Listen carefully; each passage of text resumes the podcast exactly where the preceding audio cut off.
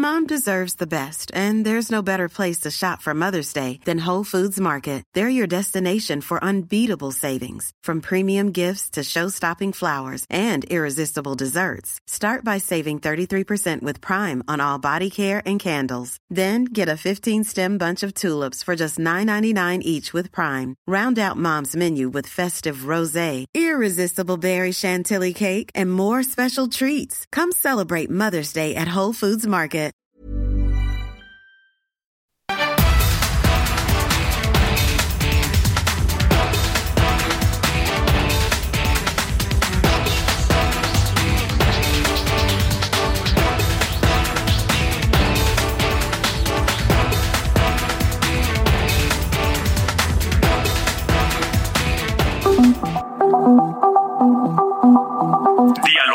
Con mis psicoanalistas.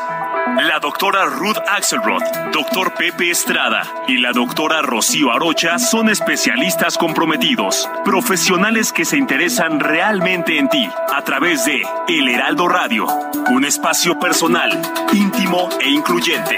Dialogando con mis psicoanalistas. Comenzamos.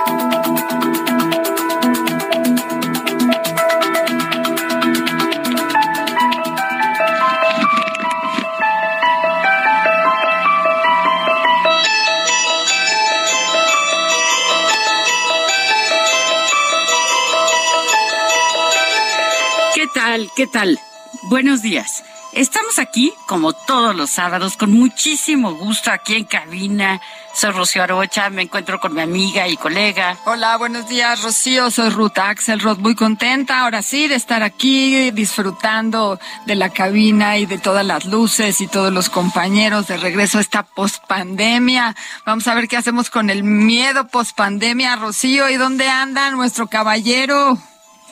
Un gusto saludarlas, mis queridas amigas, colegas. Un gusto saludarlos a toda nuestra audiencia que cada sábado nos ayuda a construir un programa tan bonito, nuestro programa favorito de la radio, dialogando con mis psicoanalistas y sí, hablando del miedo y hay muchísimo de qué hablar al respecto.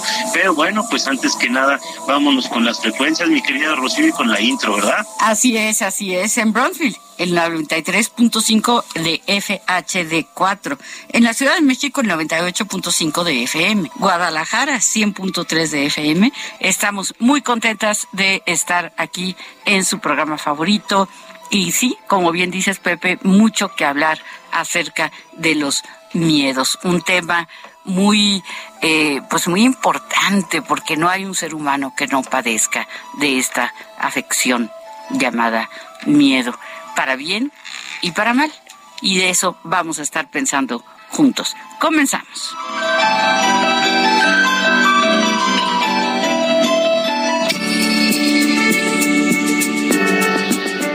El miedo es una perturbación de angustia en el ánimo de un riesgo de daño real o imaginario. Todos sentimos miedo, es parte de la condición humana.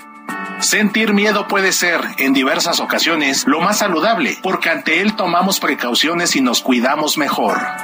Cuando detectamos algo que nos puede poner en peligro, el temor aparece. Sin embargo, muchos de nuestros miedos son aprendidos. Diversos estudios demuestran que son tres los miedos básicos compartidos por todos. El miedo a la muerte, del que derivan muchos otros como el miedo a las alturas o a la enfermedad. El miedo a la soledad, del que se deriva el temor de ser rechazados o abandonados. Y el miedo a ser humillados, del que se deriva el temor de hablar en público o el miedo al ridículo. Cuando el miedo aumenta se genera la ansiedad y en el caso extremo se convierte en pánico. Recuéstate en el diván y pensemos juntos sobre nuestros miedos y cómo manejarlos. Comenzamos.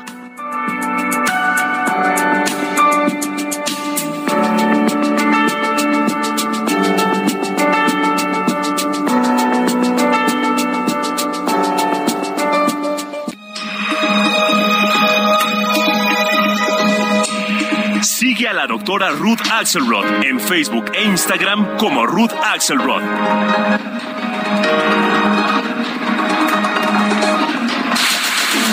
Si deseas platicar con los psicoanalistas, nuestro número en cabina es el 55 80 69 79 42. O puedes enviarnos un WhatsApp 55 30 10 27 52.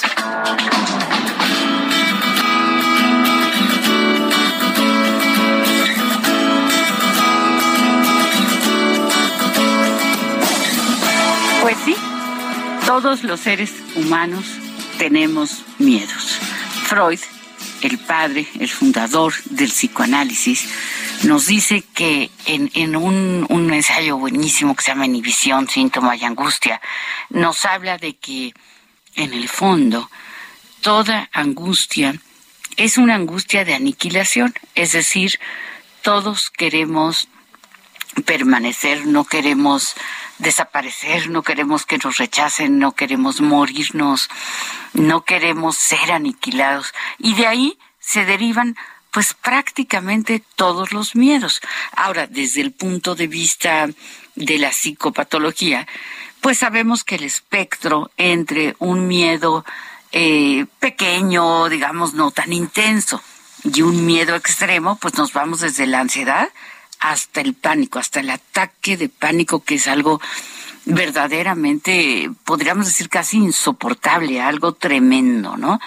Eh, tenemos las fobias, que son los miedos a cosas específicas, ¿no? Por ejemplo, un animal, las alturas, hablar en público, la fobia social, convivir con los otros. No hay ser humano que no tenga miedos. Hay unos miedos que son aprendidos también y que tienen que ver con la cultura. Así es, pero hay otros miedos que son genéticos, Rocío. Hay miedos con los que nacemos. Es decir, estamos hablando de un tema que nos hace mucho bien porque todos vamos a encontrar y descubrir que nosotros mismos hay una dosis de miedo no aprendida. claro que hay la aprendida, pero hay una no aprendida, una cosa que podríamos casi denominar genética, que vamos aprendiendo con el tiempo, que vamos, eh, que no vamos aprendiendo con el tiempo que la traemos en nuestra carga. Por ejemplo, si agarramos a un, experimento muy lindo, te voy a contar cómo aprendí yo esto de la, del miedo genético, es eh, un bebé que empieza a gatear, que tiene, no sé, cuatro, cinco meses, seis meses, siete meses, lo pones en una mesa de vidrio. La mesa de vidrio, eh, tú sabes que no va a pasar nada porque puedes atravesarla muy bien. Pero si pones al bebé a gatear de un lado y le pones el juguete del otro, el bebé nunca va a ir por un juguete porque la mesa de vidrio tiene un fondo que se ve y genera miedo para un bebé. Y eso es un ejercicio que nadie le enseñó. Y el bebé reacciona con miedo frente a las alturas, por ejemplo, ¿no? Entonces, el estudio del miedo a la altura ha sido interesantísimo y nos lleva a entender que el humano nace con la capacidad de saber dónde hay peligro, de buscar dónde sobrevivir. Y eso es interesantísimo ver que a veces nuestros miedos nos van a ayudar a sobrevivir. Que además necesitamos ser miedosos. Es, es una locura, ¿no, Pepe? A mí me parece bien interesante y sobre todo habría que profundizar en, muchos detalles con esto, porque justamente eh, aquí de lo que estás hablando, mi querida Ruth, es la distinción que se ha hecho sobre todo recientemente con estudios ya eh, eh, específicos en neurociencias y también este, en el comportamiento humano y que acaban distinguiendo entre las emociones primarias y las emociones secundarias. Cuando hablamos de emociones primarias nos estamos refiriendo específicamente a esto que tú estás mencionando, cosas que de alguna manera ya sabemos porque vienen programadas en nuestro código. Es decir, cuando nacemos ya las traemos y de alguna manera vamos a actuar ante determinadas situaciones con patrones instintivos, es decir, de forma espontánea. Y entonces estas emociones primarias, fíjense, tienen que ver con eh, las reacciones automáticas. Una emoción primaria, por ejemplo, sería la alegría, sería la rabia, sería la tristeza, pero también el miedo. Y luego ya tenemos emociones secundarias que tienen que ver con lo que se va aprendiendo de alguna manera por medio de la socialización y por medio de la educación. Un ejemplo de emociones secundarias sería, por ejemplo, la vergüenza, la culpa, el orgullo, el entusiasmo, el desprecio, la venganza, todas estas cosas que encontramos en los clásicos, este, tanto griegos como shakespearianos, y que de alguna manera nos hablan de las pasiones humanas más complejas. Entonces, cuando hablamos de miedo, lo primero que tendríamos que pensar es que el miedo está ahí como derivado de un aprendizaje que se ha dado por cientos y cientos, vamos a decir más bien miles de años, de generaciones que se nos han anticipado y que de alguna manera se ha ido grabando en nuestro código para que nosotros estemos protegidos con ciertos elementos para la sobrevivencia. Ahora, justo con este ejemplo que ponías con el respecto al bebé, creo que habría que eh, profundizar en algunas cosas porque también ahí entra la sensación de extrañeza. Yo, por ejemplo, he visto niños chiquitos que se acercan a precipicios sin ningún miedo, ¿no? Y esto es algo que de alguna manera eh, eh, está por ahí. O por ejemplo, el otro día yo estaba viendo un video que me dejó verdaderamente pasmado, que va a tener que ver con las variaciones culturales, de un niño en la India que está, pues tiene como nueve meses el, el, niñito, y está jugando en medio de cobras este, reales, este, y, las cobras no le hacen nada, y el niño las agarra y las trata como si fueran sus muñequitos de trapo, y entonces pues el niño se siente en su entorno más natural. Sin embargo, si tú y yo, mi querida Ruth, si tú y yo, mi querida Rocío, vemos una a 10 metros de distancia, pues corremos, ¿no? Patitas, ¿para qué las quiero? ¿Cómo la ven? pues sí, patitas, ¿para qué las quiero? Pero bueno, vamos a escuchar el mensaje de la señora Lolita, que sábado con sábado nos acompaña y se lo agradecemos mucho. Dice así, hola apreciados doctores, muy buenos días. Qué gusto saludarlos nuevamente y platicando sobre este tema tan interesante. ¿Qué persona no ha pasado por momentos de miedo y temor? Yo creo que todos. Lo importante es enfrentarlos y lograr vencerlos y conseguir considero que en la medida que vamos venciendo estos miedos, también vamos aprendiendo a establecer patrones de conducta y actitudes para enfrentarlos. Los miedos en ocasiones son factores protectores. Qué gran tema. Les envío un cordial abrazo y mis deseos para que esta semana y el mes que iniciamos sea inmejorable y exitoso. Señora Lolita, igual para usted, igual para todos los radioescuchas, tener miedo resulta a veces un aprendizaje importante, ¿no, Rocío? Así es, así es. Eh, de verdad es que son aprendizajes muy, muy importantes. Y bueno, siempre agradeciéndole muchísimo a nuestra querida señora Lolita que siempre está participando con nosotros. Pero tenemos, tenemos una llamada, ¿verdad? Adelante. Buen día. Antes que nada, eh, me da gusto escuchar mi programa favorito, dialogando con mis psicoanalistas, porque siempre aprendo mucho. Y sí, hay miedos que son retos a vencer pero yo quisiera que me clarificaran eh, el miedo al éxito y el miedo al fracaso y cómo superar. Hay un tenista que se llama Djokovic, que fue el número uno del mundo. Él ha enfrentado una gran cantidad de cosas, es rey de las remontadas, significa que en condiciones adversas remonta el marcador. Eh, y bueno, es una bella calidad de habilidad que tiene. Entonces, bajo esta perspectiva, ¿cómo puedo yo eh, identificar miedo al éxito, miedo al fracaso y cómo eh, debo abordar? Y saludos, un abrazo, mi nombre es Patricia Pacheco y sí, iniciamos octubre y esperemos que miedo. Y qué bien la Pati, ¿no? Que siempre está ahí también ayudándonos a sostener esta construcción de nuestro programa Claro, claro, y te agradecemos mucho, Pati, siempre nos, nos da muchísimo gusto escucharte. Y eh, esta pregunta que hace sobre el miedo al éxito y el miedo al fracaso, bueno, incluso Freud tiene un, un artículo también extraordinario que se llama Los que fracasan cuando triunfan, ¿no? Que tiene que ver con este miedo al éxito, porque no es fácil asumir el éxito en gran medida porque hay un miedo que también tenemos yo creo que todos los seres humanos, que es el miedo a la envidia.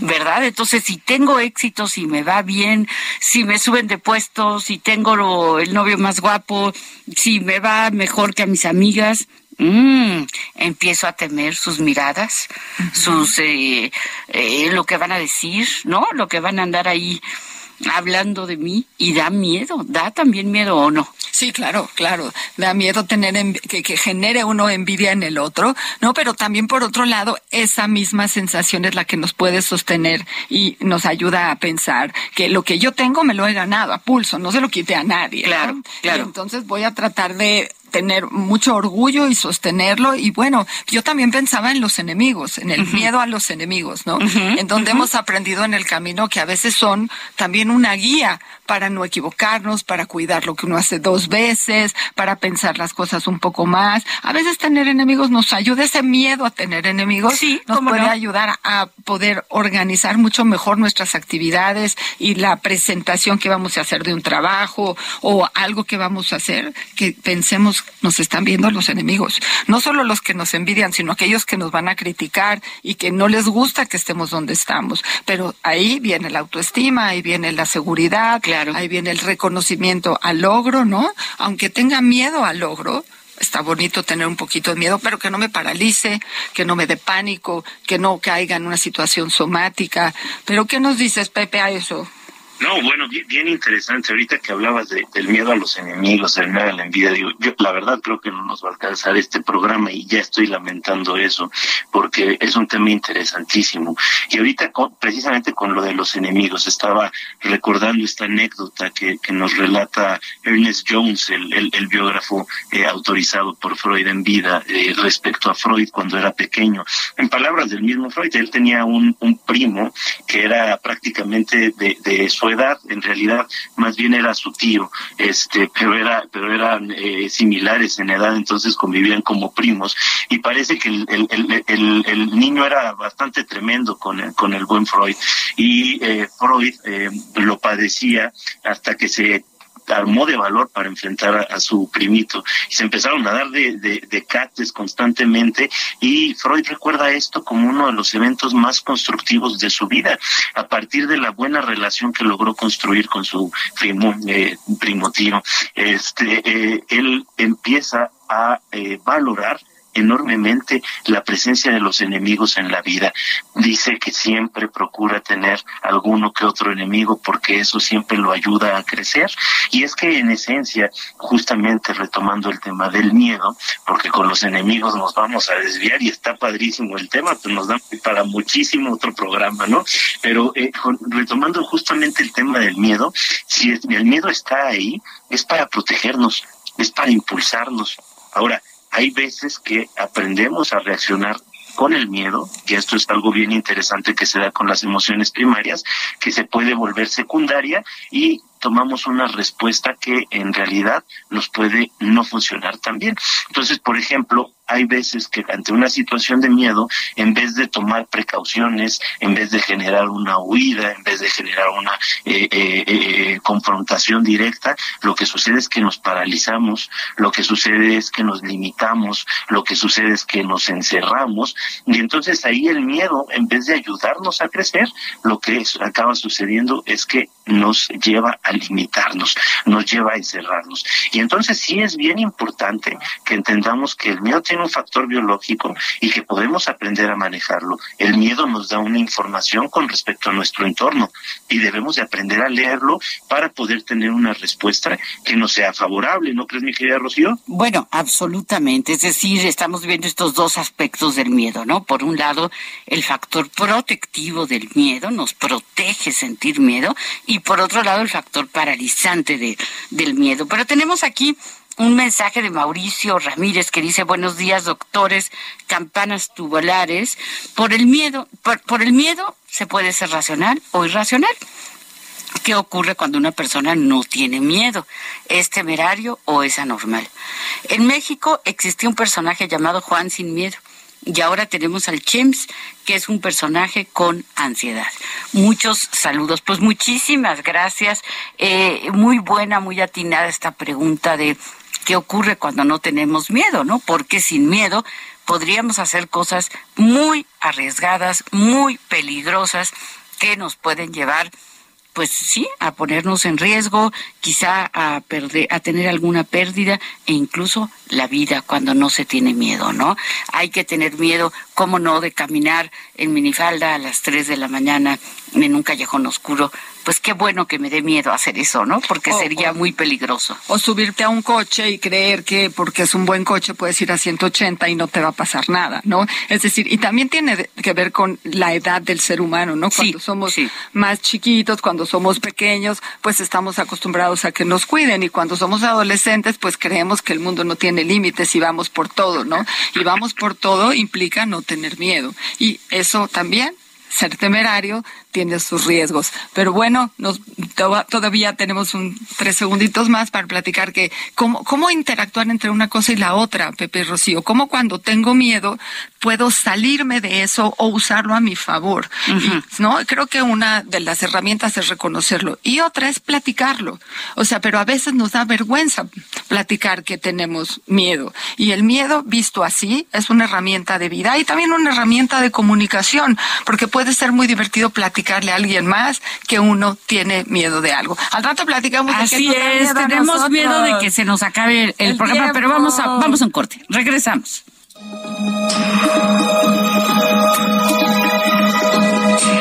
Sigue a la doctora Rocío Arocha en YouTube e Instagram como Rocío Arocha y a través de su blog www.rocioarocha.com.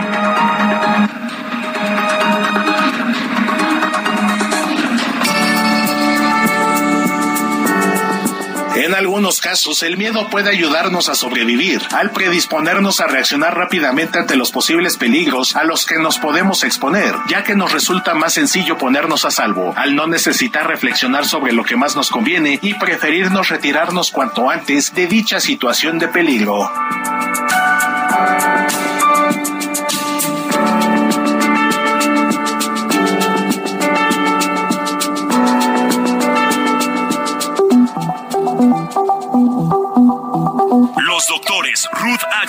Pepe Estrada y Rocío Arocha continúan en un momento en Dialogando con mis psicoanalistas.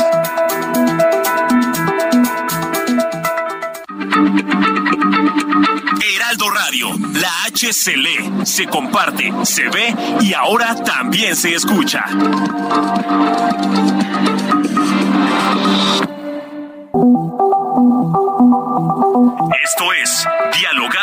Psicoanalistas. Estamos de regreso.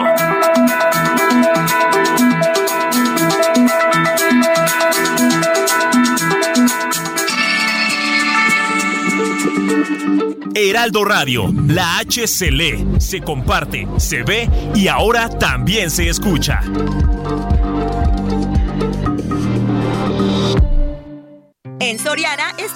Lo damos todo. Compra uno y lleve el segundo al 50% de descuento en todo el afeitado Gillette, geles y ceras para el cabello Extreme, ATM, Barracuda o Lobo Negro y en Higiénico Regio. Sí, el segundo al 50% de descuento. Soriana, la de todos los mexicanos. A diciembre 31, aplica restricciones. Heraldo Radio, con la H que sí suena y ahora también se escucha.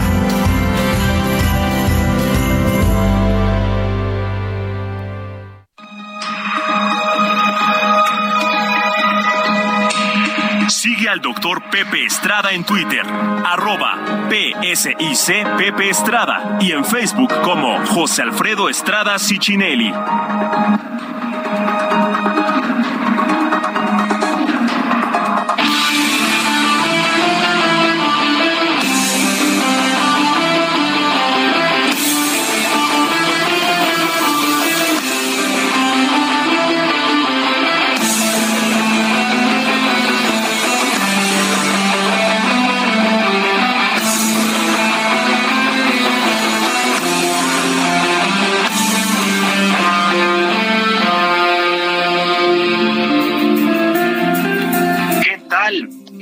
Estamos de regreso en este nuestro programa favorito de la radio, dialogando con mis psicoanalistas, estelarizado por las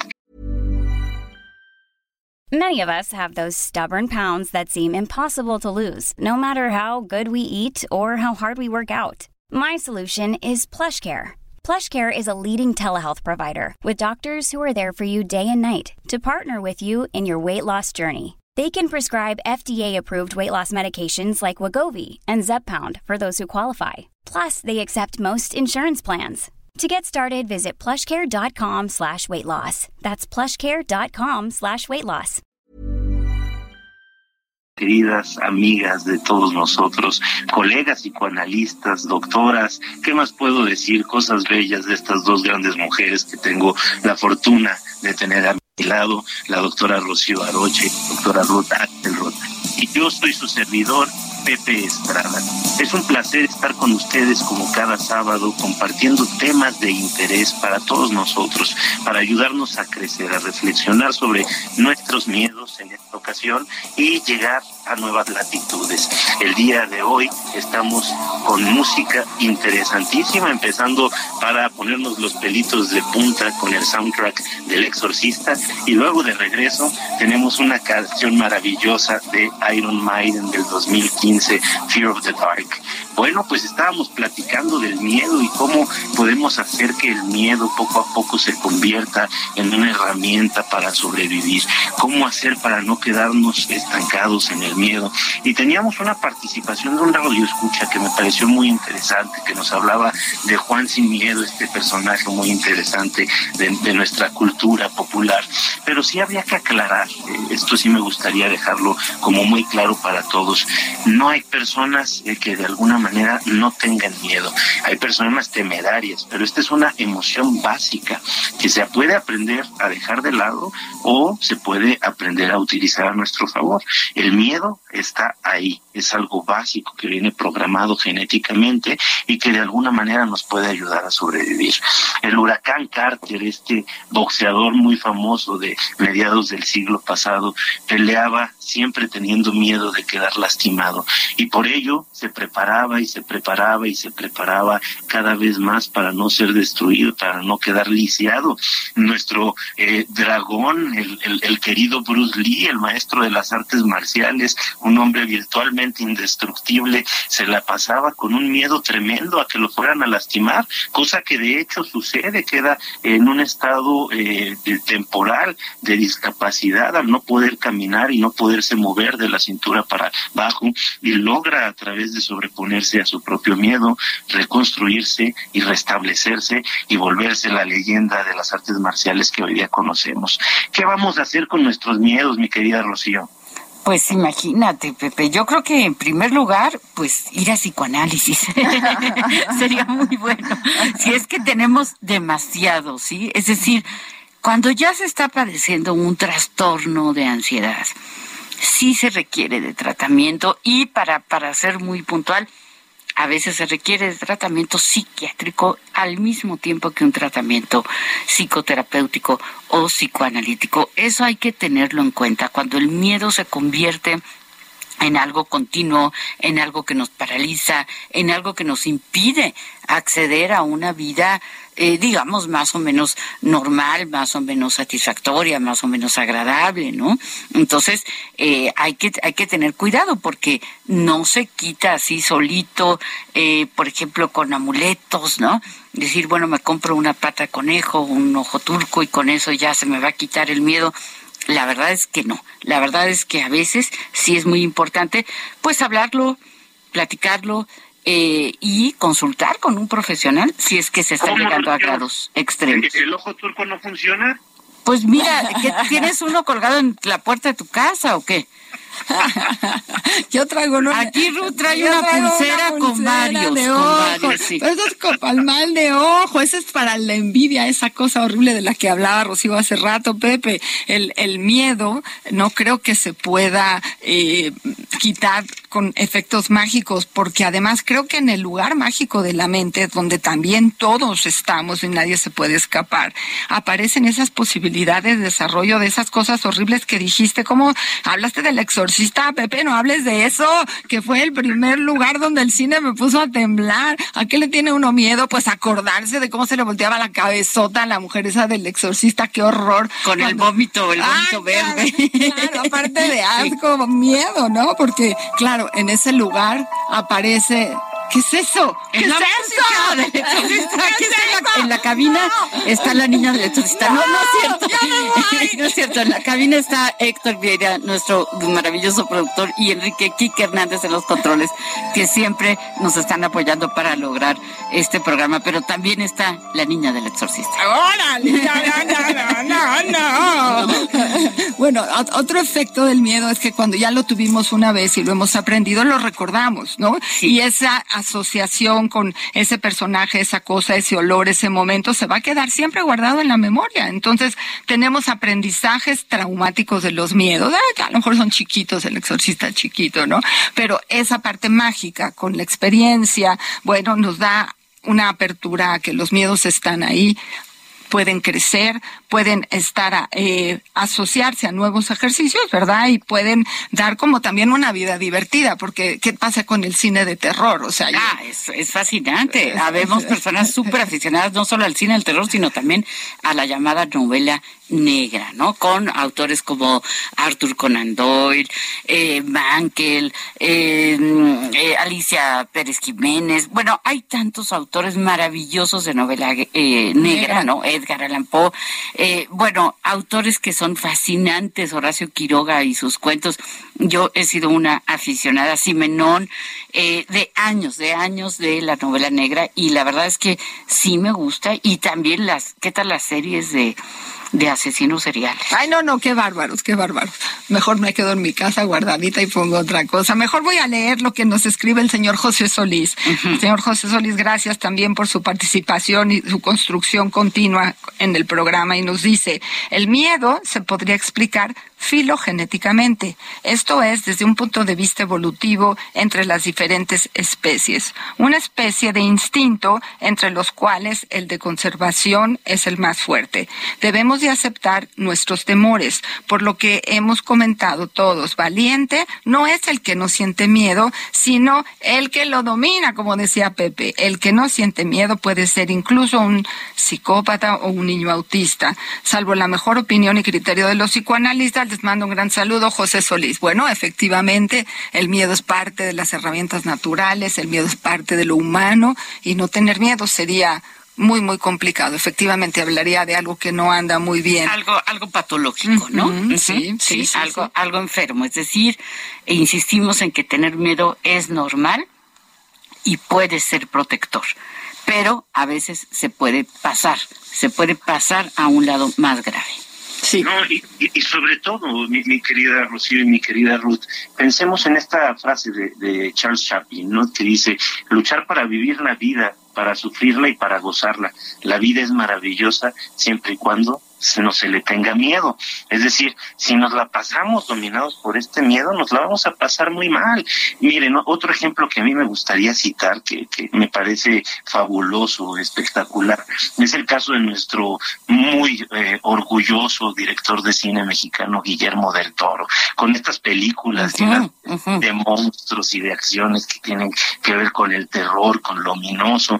Y entrevistado Guillermo del Toro de por qué, pues, eh, tanto amor, tanto gusto por los monstruos, él platica que él era un eh, niño profundamente asustado, ¿no? Le tenía miedo a los monstruos, le tenía miedo a lo que había debajo de la cama, le tenía miedo a lo que había en el closet y a través de sus películas él logra empezar a comprender estos temores infantiles y a dominarlos, ¿no? Y fíjense que acaba una frase bien interesante de él con su última película muy maravillosa, a mí me pareció excepcional, El Callejón de las Almas Perdidas, dice que los monstruos que más le dan miedo son los villanos de carne y hueso. Claro. los humanos. Sí, sin lugar a dudas. Pero bueno, creo que podemos escuchar los mensajes de voz que tenemos por ahí. Buenos días. El tema del miedo me encanta. En realidad soy muy amigo del miedo. Me ha ayudado muchísimo. He aprendido que cuando a algo, a un lugar, a un, a un tema, le tengo miedo es porque hay algo que no conozco ahí. Hay algo que está oculto y que vale la pena investigar. Suelo decirle a mis clientes que si en su futuro hay algo que le tienen miedo, ahí detrás hay algo valioso. No le temamos al miedo. El miedo es un gran orientador para saber qué es lo que no conocemos. Gracias.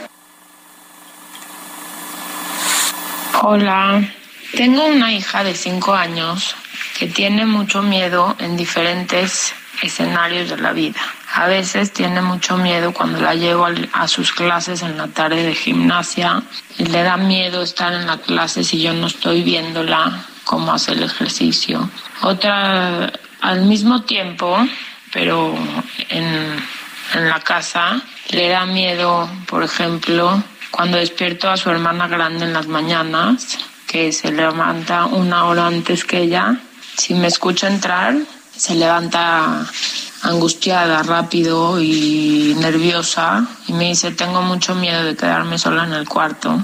Entonces se va a dormir a la cama con su papá en lo que yo he visto a su hermana grande. A veces le da miedo irse a la escuela y otras veces, bueno, muy seguido, cuando la invitan a casas de amigas o cuando hay cumpleaños, le da mucha ansiedad, le da mucho miedo ir y me dice, no, no voy a ir, mamá, prefiero, prefiero no ir porque tengo mucho miedo. Muchas veces la maestra o durante el día se acaba convenciendo de ir a la escuela, al cumpleaños y acaba yendo, pero siento cómo sufre todo el proceso en el que una noche antes no se quiere dormir porque no quiere que le diga que, que por favor no le diga que no la voy a mandar al cumpleaños y al otro día se va a la escuela y como ve a los amigos y ve el plan y ve que todos van a ir y todo se anima y acaba yendo. ¿Qué puedo hacer o qué puede estar pasando con ella?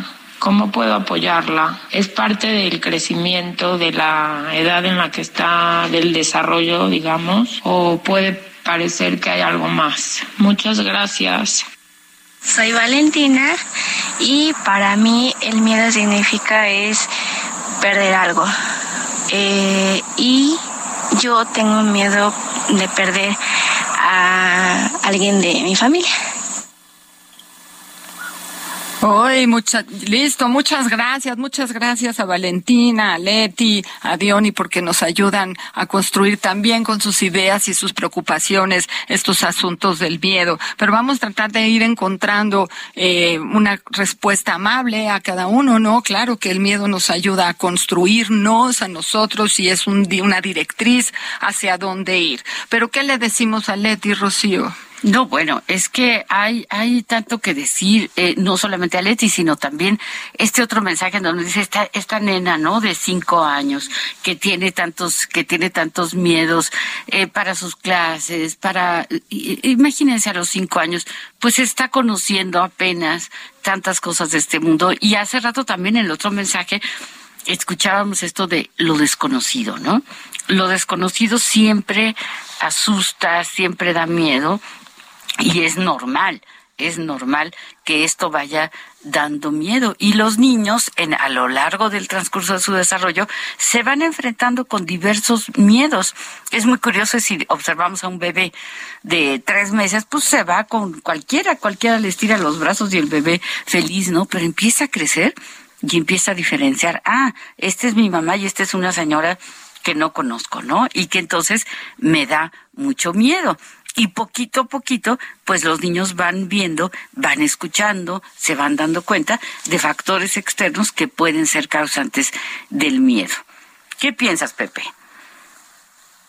Creo, creo que es bien interesante siempre eh, cuestionar de dónde vienen nuestros miedos, ver cuáles de estos miedos son aprendidos, siempre estar atento a qué nos está diciendo nuestro cuerpo cuando tenemos miedo y tratar de enfrentarlos, porque sí, como bien nos decían en este mensaje, detrás de cada experiencia de miedo hay una posibilidad de un gran, gran aprendizaje. Pero fíjense que yo no me podría quedar sin tocar, pues porque estamos hablando sí de la parte eh, eh, psicológica del miedo, la explicación que de alguna manera hay claramente eh, detrás del miedo, independientemente de la corriente psicológica que se maneje, pero tocaron un tema que me parece interesantísimo, que es el de la literatura, o por ejemplo el de las películas de terror que yo mencioné hace unos momentos, y ahí hay algo bien interesante, porque hay miedos que nos gustan, porque hay miedos que nos atraen, ¿por qué eh, quien en su sano juicio se aventaría una tarde de películas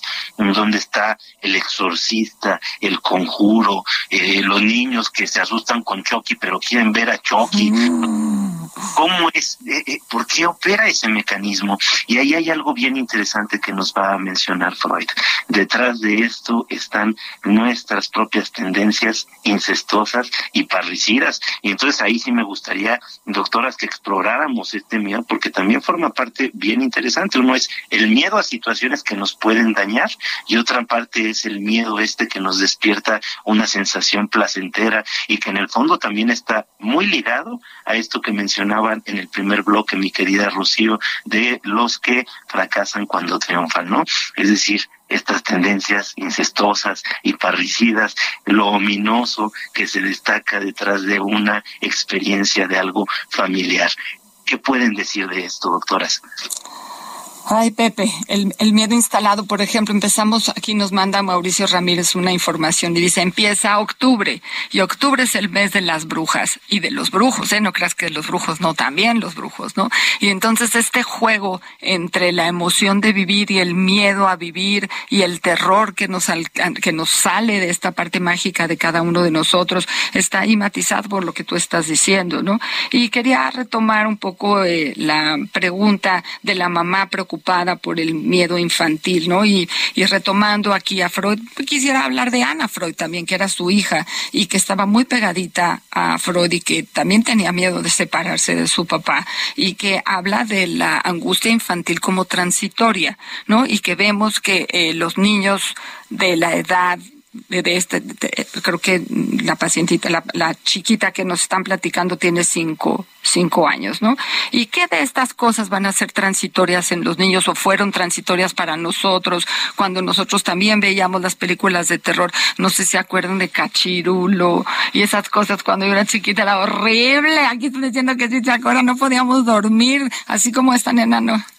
Ajá, el teatro fantástico horrible que nos tenía todos asustados en la noche, que veíamos, no monstruos, ahora animes y, y, dragones y todo lo que ha logrado hacer el mundo virtual, pero cuando no teníamos tanta fuerza el mundo virtual, nuestra fantasía nos llevaba a esos lugares de terror eh, que nos ponían muy asustados y que, como dice bien Pepe, está este susto que te da una sensación de vida, de estar atento, de estar contento con esta travesura, de poder lidiar con el miedo, porque de eso se trata, ¿no? Tengo un terror y yo lo puedo dominar y a pesar de eso lo sigo buscando. ¿Quién domina a quién? ¿Yo al terror o el terror a mí? Pero eh, en el sentido de lo cotidiano, cuando un pequeño sufre de muchos miedos, también, como mencionó bien Rocío, busquemos ayuda, preguntemos a los expertos qué se puede hacer. Acuérdense, la neurobioquímica del miedo está siempre por debajo de cualquier, eh, digamos, expresión afectiva, vamos a tener neurobioquímica. Entonces podemos también ayudar a manejar lo que subyace en lo orgánico de los miedos para que una persona pueda manejarlos, ¿no? Entonces, bueno, queremos que esa nena no sufra y queremos siempre escuchar a nuestros radioescuchas en relación con cómo nosotros podemos ayudarlos a vivir un poquitito mejor a pesar de Halloween, a pesar de eso. Claro, a pesar de todos aquellos eh, fantasmas, monstruos, creaciones, eh, pues que la, que la humanidad hemos hecho, ¿no? Pero recordemos también que las tribus más primitivas, pues le tenían temor al rayo, al trueno, ¿verdad? A, a bueno, qué hablar del terror que tenemos los mexicanos, por ejemplo, a los terremotos, ¿no? Algo, una experiencia que hemos vivido recientemente y que, pues, el miedo ahí, pues, es muy, es muy sano, ¿no? ¿Por qué? Porque nos ayuda a hacer simulacros, a tomar precauciones, a, aprender sobre cómo prevenir en este tipo de miedos. Entonces, eh, pues siempre estas dos caras, estas dos caras de del miedo, siempre esto tan interesante que señalabas, Pepe, con respecto a las fantasías de terror, pues claro, eh, los seres humanos también tenemos agresión interna que a veces la podemos eh, pues canalizar, traducir a través de la lectura, a través del cine, a través del disfrute del arte, que también tiene este aspecto eh, ominoso, ¿verdad? Este aspecto eh, aterrador, siniestro, que también es parte parte, eh, bueno, intrínseca de la, de la naturaleza humana. Y por ejemplo, la pandemia, Rocío, Pepe, ¿cómo nos fue con el terror a la pandemia y el terror a los virus? Tenemos aquí un radio escucha que nos está mandando un mensaje que dice el asunto de la pandemia en general a la gente, este país, no supimos cómo manejar todas estas cosas, las autoridades nos llevaron a podernos cuidar, pero fue un, un ejemplo de, de terror frente a la población, de cómo poderlo manejar y cómo ahora salir ahora que salimos de casa y que había que venir hoy a radio eh, y estar aquí en Heraldo, que está muy bonita la cabina, qué padre estar en el Heraldo, ¿no? Pero claro, ¿qué hacemos con el síndrome de la cabaña tan famoso, que es este miedo a salir del lugar donde estábamos protegidos. Y después qué miedo al inicio quedarnos en casa porque teníamos terror a quedarnos guardados. Entonces el miedo se va a jugar en todas estas clarificaciones, en todos estos momentos de transición que vamos teniendo, ya sea en lo real, la situación del mundo, o en los niveles de desarrollo, ¿no? Pasar de una etapa a la otra, este, pasar de adulto a viejito, pasar de viejito a más viejito. Siempre vamos a tener miedo de no poder llevar a cabo las tareas que corresponden a la edad que estamos viviendo. Entonces, bueno, un poquito de miedo ayuda a protegerse, un poquito de miedo ayuda a estar ahí en favor de que las tareas se lleven a cabo. Claro. Por supuesto, por supuesto. Pero antes de irnos, yo sí quisiera compartirles un poema, porque el miedo más universal, como bien lo mencionamos, es la muerte. Y Neruda nos escribe uno justo al final de su vida. Ojalá alcancemos a darle unos segunditos extras ahí a nuestros compañeros de cabina para terminar. Y dice así, todos me piden que dé saltos, que tonifique, que futbolee, que corra, que nade y que vuele. Muy bien, todos me aconsejan reposo, todos me destinan doctores mirándome de cierta manera. ¿Qué pasa? Todos me aconsejan que viaje, que entre, que salga, que no viaje, que me muera y que no me muera. No me importa. Todos ven las dificultades de mis vísceras sorprendidas por radioterribles retratos. Yo no estoy de acuerdo. Todos pican mi poesía con invencibles tenedores buscando sin duda una mosca. Pero tengo miedo. Tengo miedo de todo el mundo, del agua fría, de la muerte. Soy como todos los mortales, inaplazable. Por eso en estos cortos días no voy a tomarlos en cuenta voy a abrirme y voy a encerrarme con mi más pérfido enemigo, Pablo Neruda. Es decir, qué bonito. Qué bonito. Qué, Muy feliz sábado. Yo me despido con esto. Eh, eh, adelante, Pepe, adelante. Y bueno, el próximo sábado los esperamos con Las cabras le tiran al monte. ¿Qué tal, Rocío? Pues nos vemos el próximo sábado para platicar sobre ese, ese, digamos, ese mito urbano mexicano, porque creo que es chileno, las cabras van al monte, pero para ver qué nos ayuda. Claro, claro. Pues feliz semana y muchas gracias por el favor de su escucha.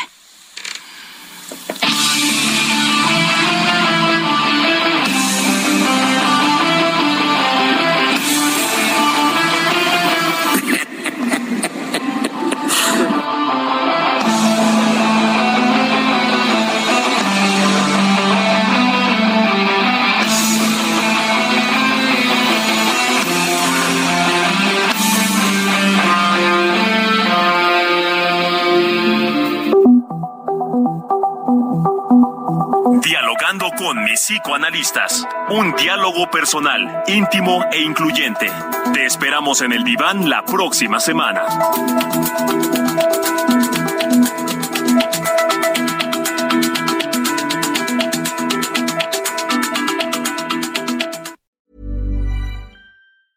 Even when we're on a budget, we still deserve nice things.